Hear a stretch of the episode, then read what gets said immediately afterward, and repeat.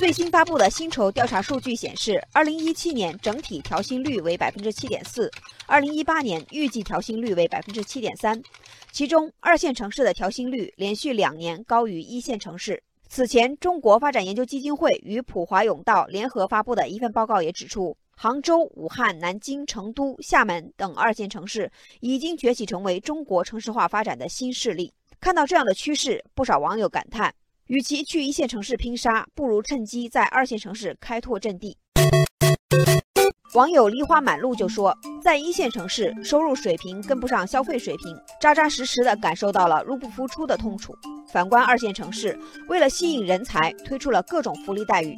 一二线城市的工资差距在逐渐缩小。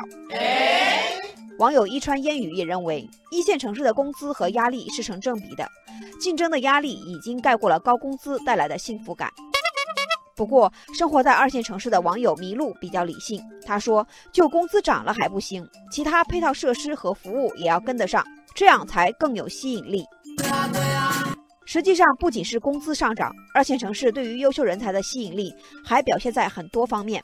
网友秋山远就说：“一线城市人口过多，交通拥堵，而且还经常雾霾，房价也是高攀不上，在这里生活难有滋味。”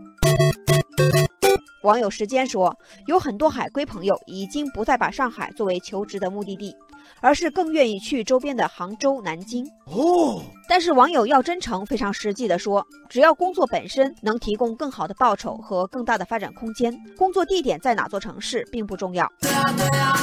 一线城市的生活压力巨大，的确给部分二线城市吸引优秀人才的机会。数据显示，杭州、南京已经成为海归人数和出国人数之比最高的两座城市。